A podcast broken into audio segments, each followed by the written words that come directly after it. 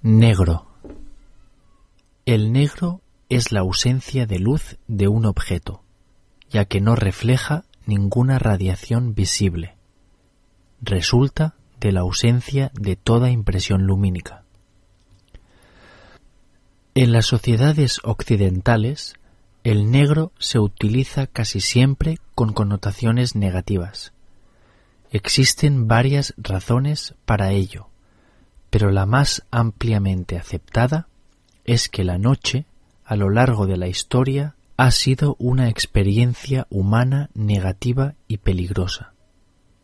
Otra posible explicación es que las manchas son más visibles sobre un fondo pálido y contrastan con un concepto cultural de pureza. En Occidente es el color de la muerte y el duelo. Existe una gran cantidad de expresiones relativas al negro. Una lista negra es una relación de personas o cosas indeseables.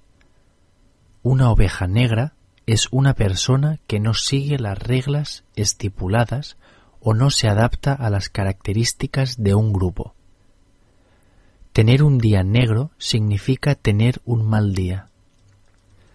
La novela negra o el cine negro trata sobre crímenes, espías, investigaciones, detectives. El humor negro trata temas serios como la muerte o el dolor desde un punto de vista cínico e irreverente. El mercado negro es el comercio ilegal, el contrabando.